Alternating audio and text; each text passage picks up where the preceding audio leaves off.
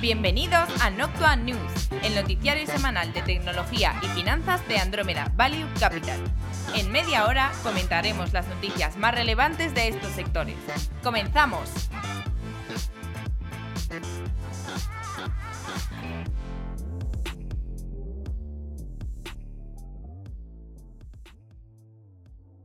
Bienvenidos al episodio número 33, temporada tercera de Noctua News. En esta ocasión, pues estamos solo Juan de y yo mano a mano, porque Antonio está de vacaciones. Así que, ¿qué tal, Juan de? ¿Cómo estás? Muy bien, ¿cómo estás tú?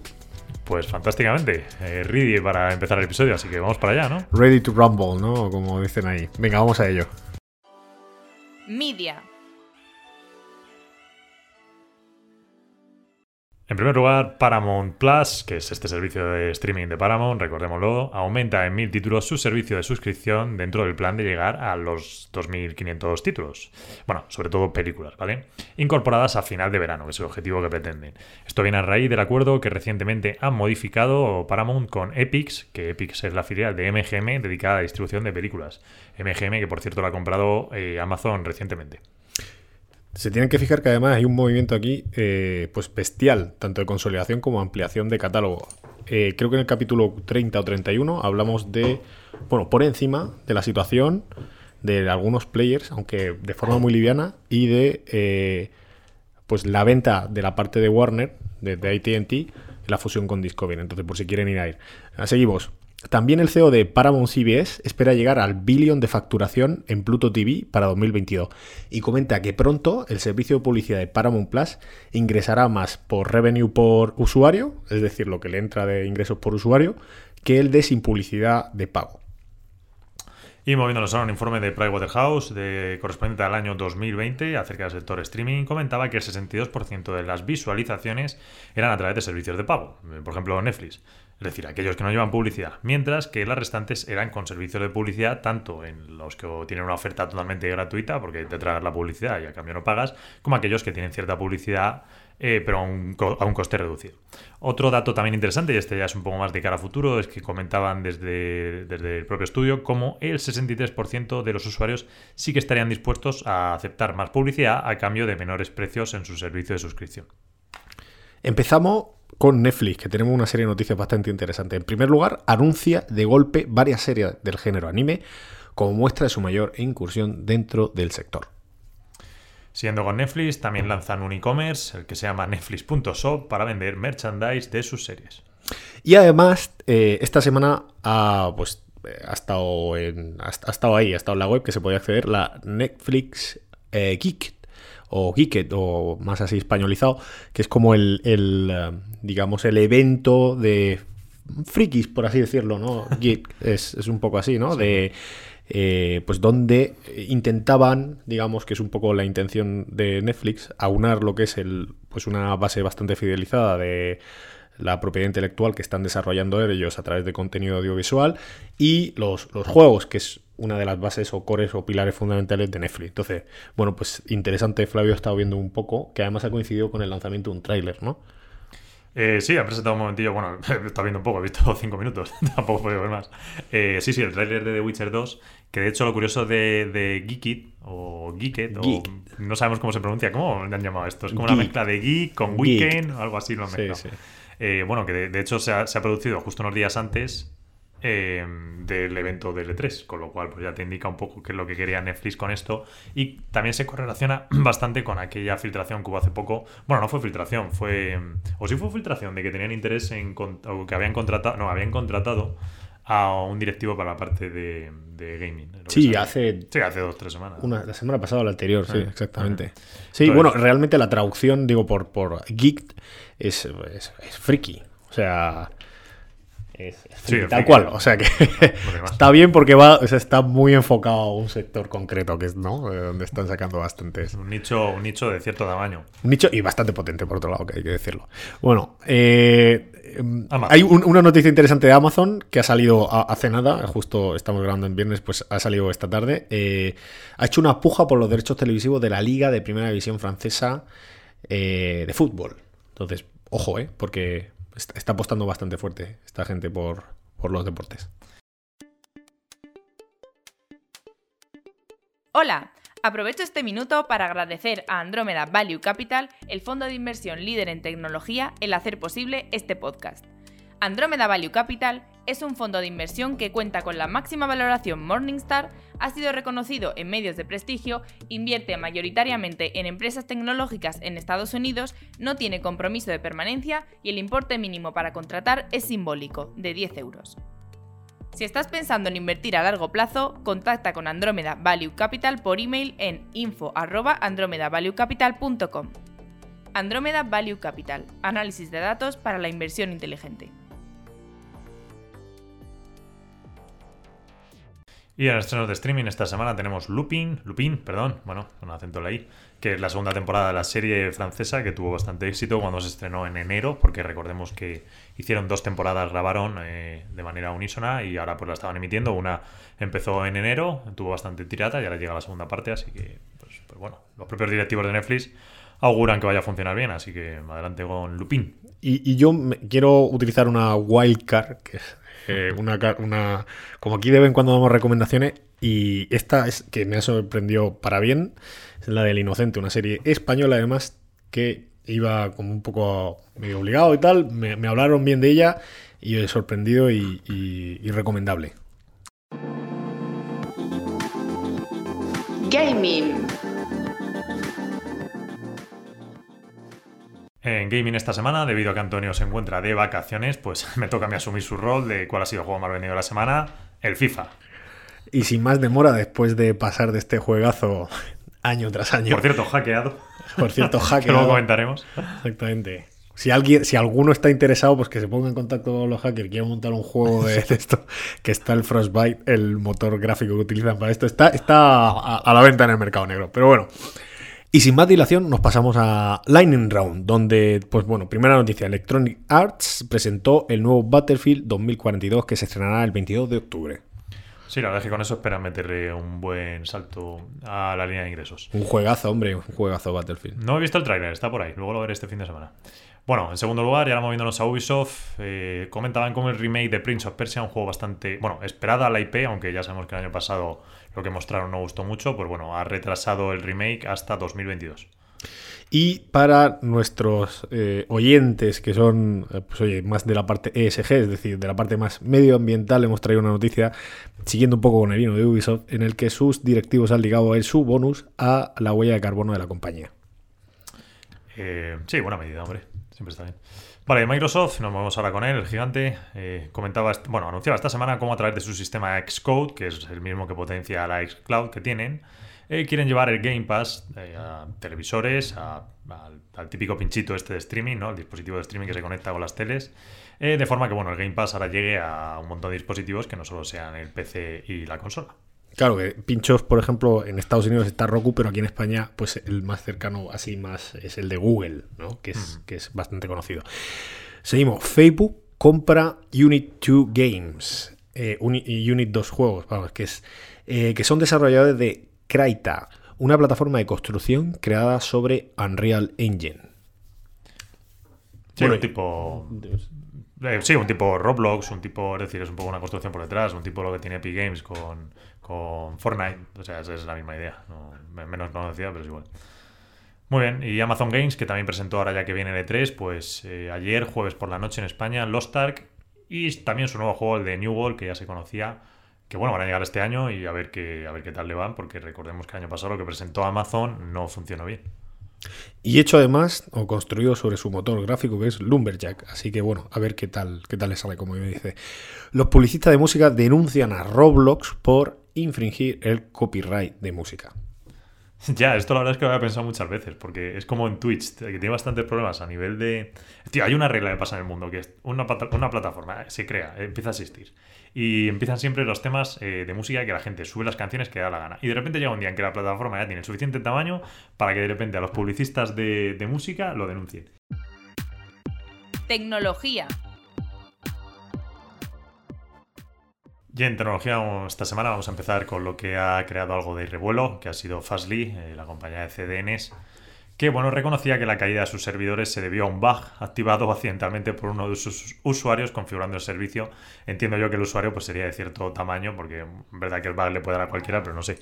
Visto un poco la gravedad, imagino que estaría haciendo algo, algo, un poco más eh, menos común, ¿no? Algo que se haya tocado menos por los usuarios para que, pues, más que nada por el resto supongo que ya está más trabajado y es más difícil que de ahí. A menos que hayan metido una actualización así gorda y tal, que la verdad es que no, no, no he visto que haya sido por actualización. Entonces más raro. Además que siendo el CDN, pues tampoco es que haya una actualización así en ese sentido. El... Bueno, a ver, tú tienes el dashboard, podrían haber metido algo en el dashboard, pero es que me resulta extraño que se te caiga todo desde ahí. Esto da pie a mucha broma y muchos memes, como que ya está el becario tocando, que hay por ahí circulando, ¿no? Toca, toca el botón y ha explotado el ordenador. Lo ha tumbado. bueno, pero Fastly sí que tiene. Lo que pasa es que creo también que es un poco. Eh, falta de entendimiento de alguna gente, de algunos. Eh, periodistas porque sí que le daban mucho énfasis a Fastly. Lo que pasa es que Fastly ellos están muy volcados en el tema de, media y de, periódicos, ¿vale? De hecho, mucho de lo que se cayó fue Twitch y varios periódicos. Entonces, no es tanto que Fastly tenga una importancia tan, tan masiva a nivel de CDNs en cuanto a market share, a cuanto a cuotas, sino que precisamente los que se cayeron eran muy nucleares en este aspecto. Entonces, creo que tal vez parece un poco más relevante de lo que realmente fue, sin quitar mérito a Fastly, que la verdad es que es un muy buen negocio y vamos, o sea, sencillamente lo digo por aclararlo, ¿vale? Que no, eh, la gente se ha caído internet entero, no, o sea, a ver, se ha caído una cosa muy particular, ¿sabes? De un grupo de, de, la gente que normalmente está a las 12 del mediodía en la oficina viendo, pues eso, el mundo, eh, Wall Street Journal, bueno, el Wall no se cayó, se cayó el New York Times, creo, pues estas cosas. Y Twitch, por pues bueno, Twitch, porque es media y pues bueno, ahí cayó y tal. Bueno, curiosamente, como lo solucionaron en 12 horas, creo recordar, o algo así, eh, creo que me, comentó, sí, que, que, los inversores lo vieron, el mundillo este de inversores que están todo el día tuiteando, pues lo vieron como algo positivo y hicieron subir hasta la acción, no sé qué. Empezaron, sí, empezaron entendiéndolo al revés, luego, no, bueno, empezaron dándole más, más importancia, luego fue como al revés, en plan, ostras, si se ha caído el New York Times, pues es que estos tienen un market share brutal, no, tienen tanto market share, pero bueno, no sé, fue curioso del día, la verdad. Bueno, vamos a pasar al Lightning Round, que fue el evento de Apple, así que dispara. Pues en primer lugar, ya que hay un batiburrillo de cosas, tampoco vamos a contarlas todas porque es que bastante. En primer lugar, Apple permite introducir los DNIs por el momento en Estados Unidos dentro de tu wallet. También tarjetas de acceso de hotel dentro de wallets. También una nueva página de climatología después de que el año pasado comprasen la compañía pues de esta del tiempo, que no me acuerdo cómo se llamaba, pero lo han, lo han reajustado eso bastante y, y bueno, hay alguna teoría bastante interesante también que ha estado Ben Thompson esta semana comentando acerca de la potencia que, que bueno, como, como se supone que la conferencia de desarrolladores de Apple cada vez es menos para desarrolladores, al menos el gran evento, el gran evento ya no es para desarrolladores, es más un marketing suyo propio. Luego los eventos que hay durante el día por detrás y tal, sí, pero... De desarrolladores para luego comprarte y chaparte las apps o para copiártelas directamente. Van asustados los desarrolladores ahí.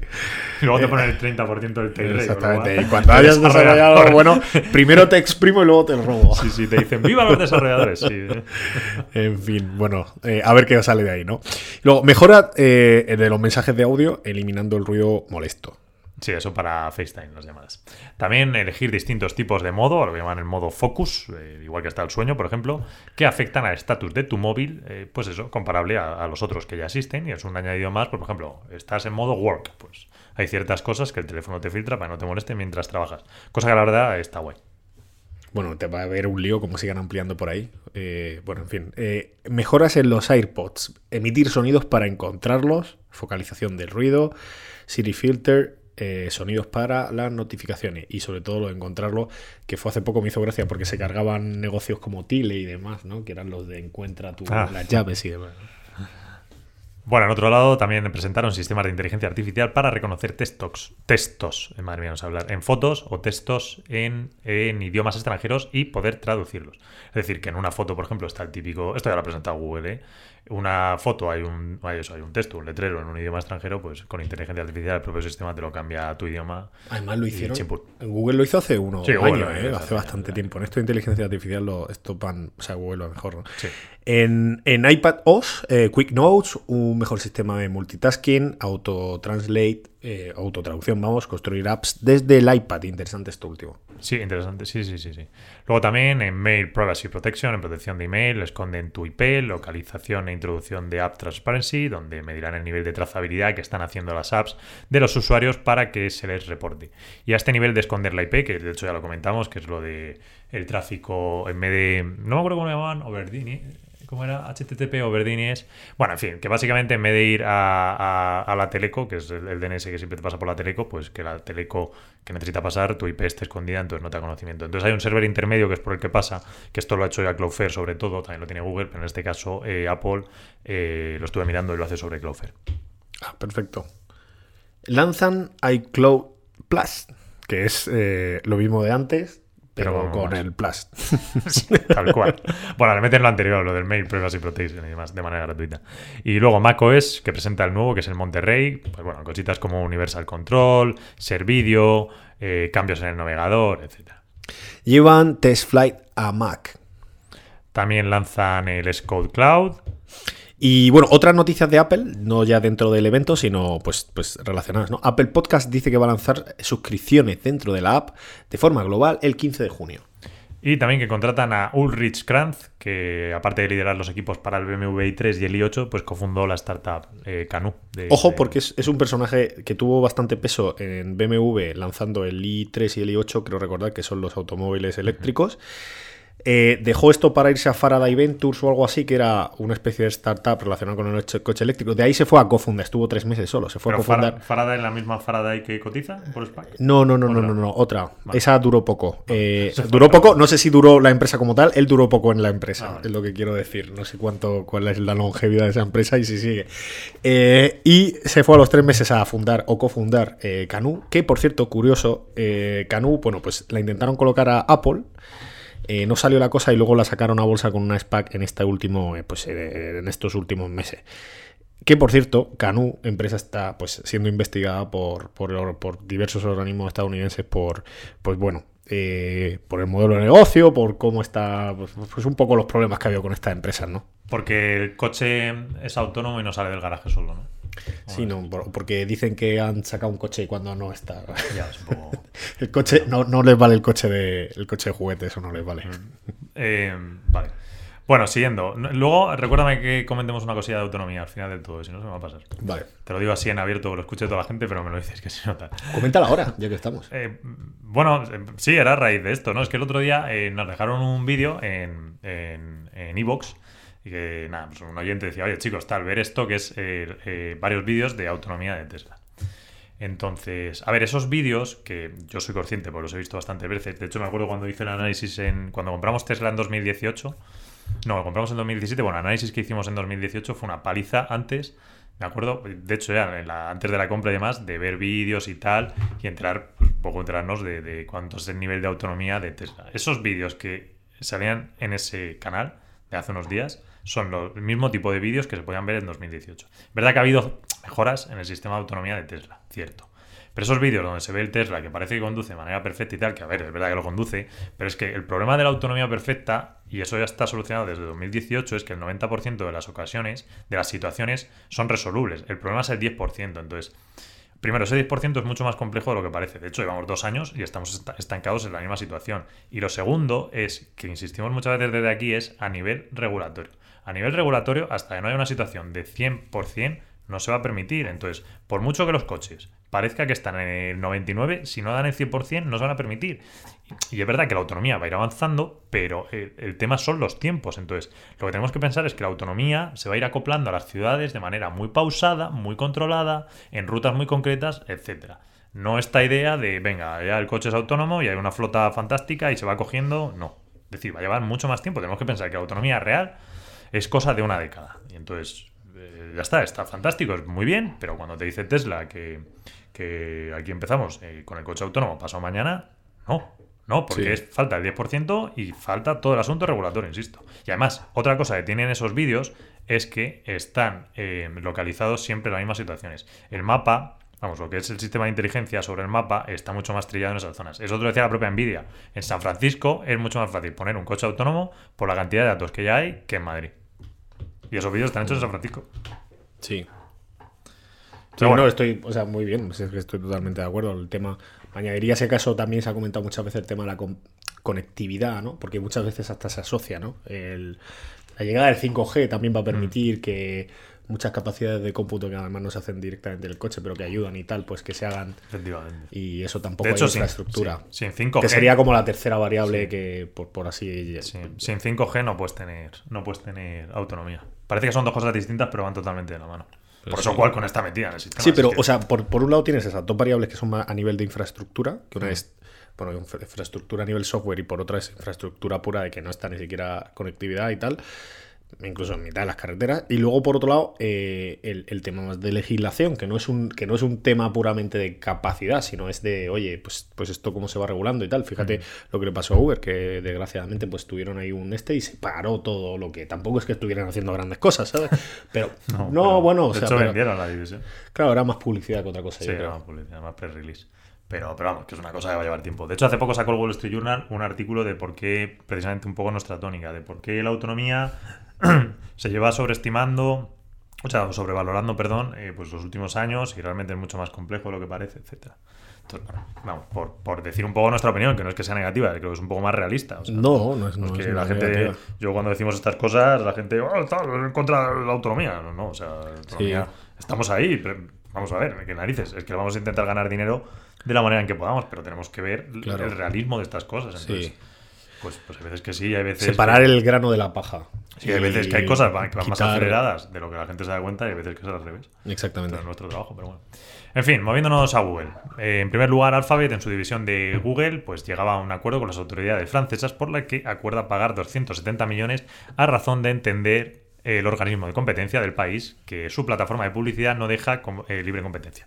Y hablando de libre competencia, dice que los motores de búsqueda rivales podrán aparecer en los dispositivos Android de, de Europa pero, eh, de forma gratuita. igualmente, acabando con Google, lanzará otro nuevo cable submarino desde Estados Unidos a Argentina. Y ahora nos pasamos a Facebook, donde traemos dos noticias. El CEO de Instagram, eh, dentro de Facebook, o el director de Instagram en Facebook, eh, pretende ayudar a los, a los desarrolladores con nuevas vías de publicación, eliminando el fee del 30%. Sí, el fee de Apple, vamos, que le quieren hacer la cama. Y Facebook también va a lanzar su primer smart, smartwatch para el próximo verano, bueno, este próximo verano con dos cámaras y un pulsómetro. Que bueno, pues Facebook como está en esta apuesta de lanzar dispositivos hardware, de hecho ya lanzaron el portal eh, eh, hace un año y algo, ¿no? Pues, sí. bueno, siguiendo esa línea.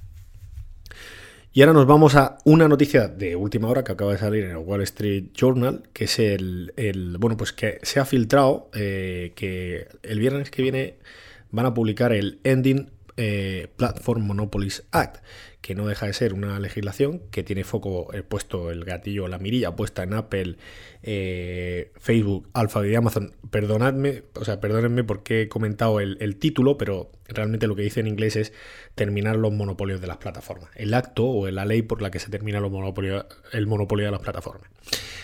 Toca tres temas fundamentales, aunque no se sabe exactamente cuáles, pues oye, a nivel más pues en profundidad, pero son que las plataformas no pueden vender productos con marca blanca, es decir, esto va dirigido totalmente a Apple, pero o sea, perdona, a Amazon, pero si rascas un poco más, podrías también incluir a Apple con el App Store, ¿no? Por, el robo de...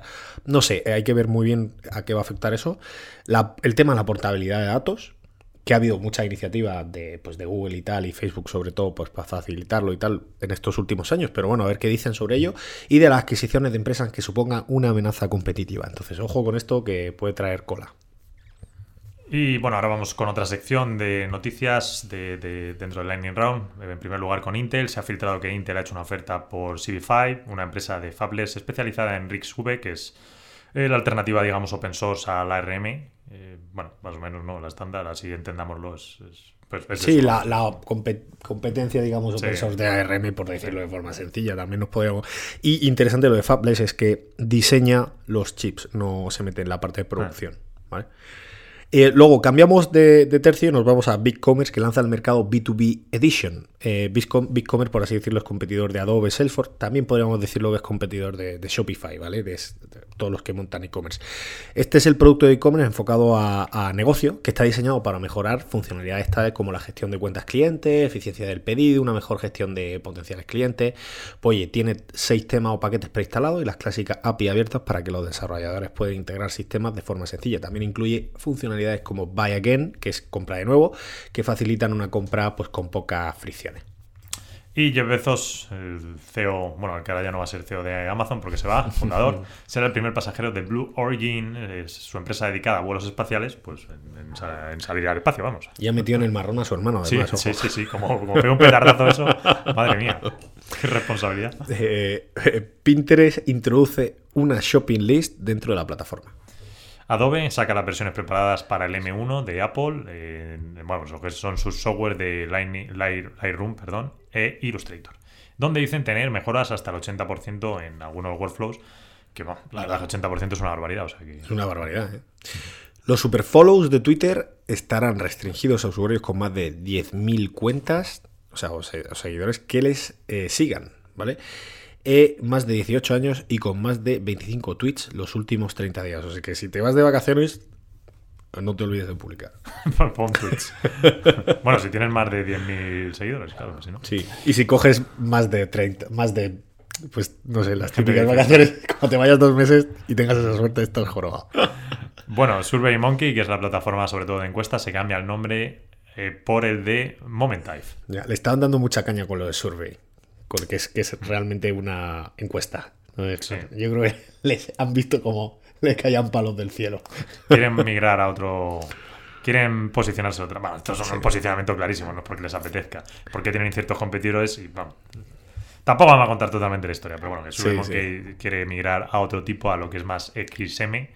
Y pues para distinguirse un poco, porque los competidores le dan caña. Y de hecho, lleva así ya año y medio, pues, pues ha cambiado el nombre a Momentive. Sí, se estaba quedando un poco legacy. Bueno, es que que surgió en el 2000, ¿eh? O sea, que esta gente lleva tiempo. Oye, que no pasa nada con el negocio, que luego la gente se asusta, ¿eh? Está bien, ¿eh? El buen negocio que O sea, que, luego para, para, lo que es, porque parece encuestas y tal, funciona bien. Zoom lanza finalmente los appliances de telefonía, es decir, los gadgets, los aparatos de telefonía con hardware de Poly y G-Link. Y de acuerdo con la World Semiconductor Trade Statistics, eh, bueno, se esperan que los semiconductores crezcan este año al 19,7% y el año que viene al 8,8%. Supply mediante. Sí, o sea, están limitados. O sea, han metido ahí un tope.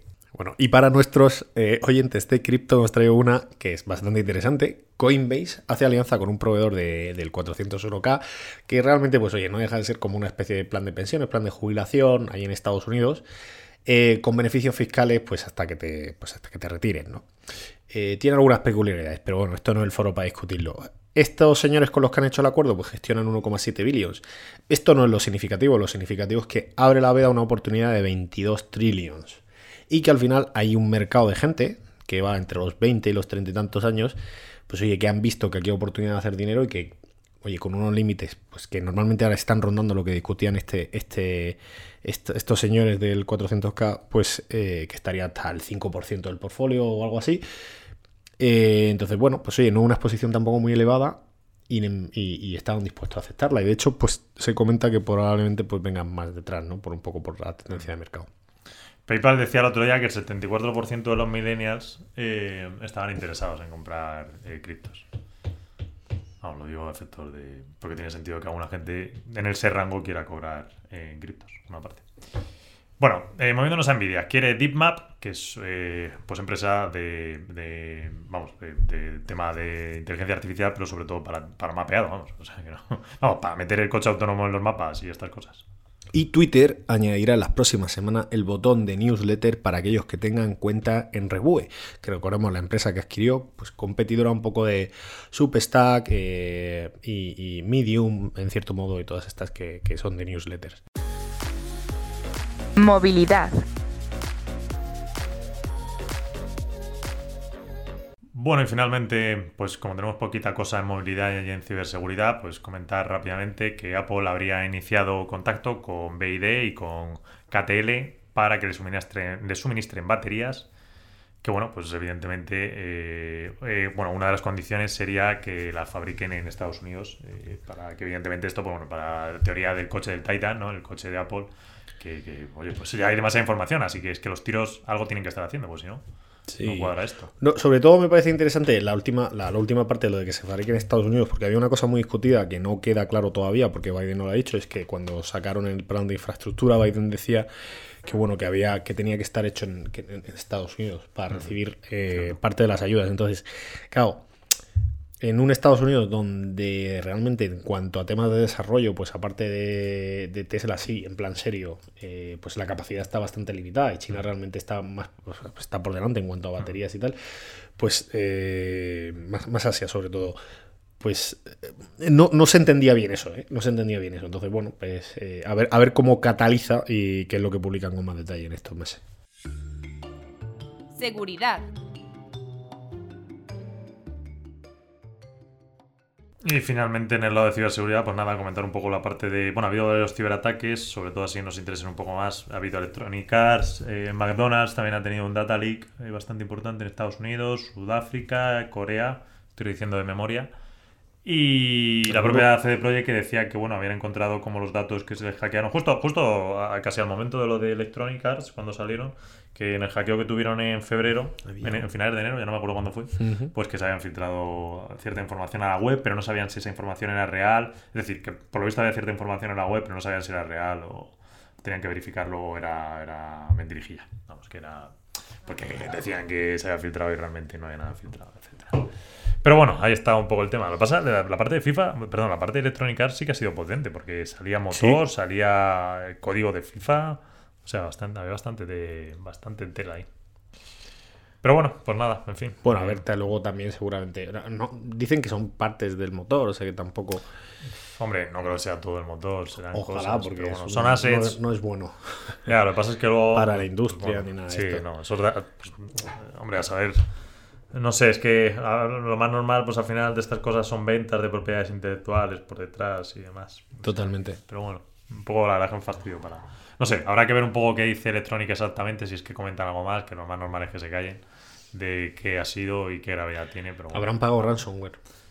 no sé, no sé. no sé. Oye, curioso, eh, no, no he comentado, pero do- dos noticias. Una, que mm, recuperaron el capital de que, que pagaron en, en- Ah, lo en de el hackeo. Colonial Pipeline este. recuperaron la parte del Sí. capital, que eso llegó, hizo que se tumbara un poco el, lo de, eh, bueno, Bitcoin, el precio del Bitcoin, Sí. un poco porque uno de los argumentos era la falta de trazabilidad, cuando en realidad yo creo que esto era sabido por, por oye, gente que haya tenido algo de contactos que realmente tú, tú tienes trazabilidad, Mm. porque tienes el, el- sabes perfectamente quién se ha llevado qué, otra cosa es que sepas quién está detrás, ¿no? Y demás.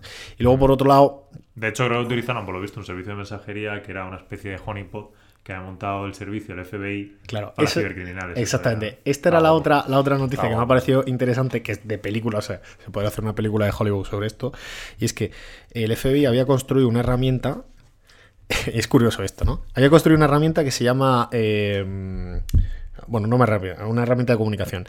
Había contratado unos, bueno, contratado de, de tapadillo, claro, a unos encargados de distribuir pues este tipo de herramientas dentro del lado oscuro, por así llamarlo, aunque quede muy Star Wars, pero dentro del lado malo del sector, eh, pues a los criminales.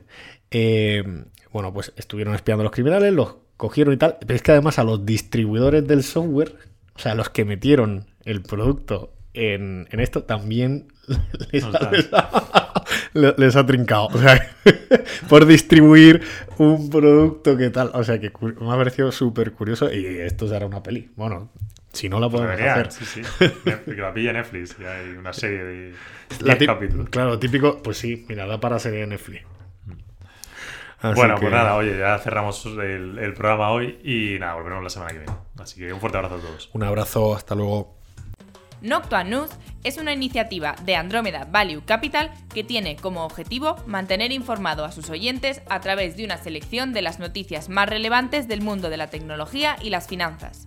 El contenido de este podcast es informativo, no debe tomarse como asesoramiento en inversiones o como recomendación de compra o venta de acciones o productos financieros y no está dirigida a inversores o potenciales inversores en Andrómeda Value Capital.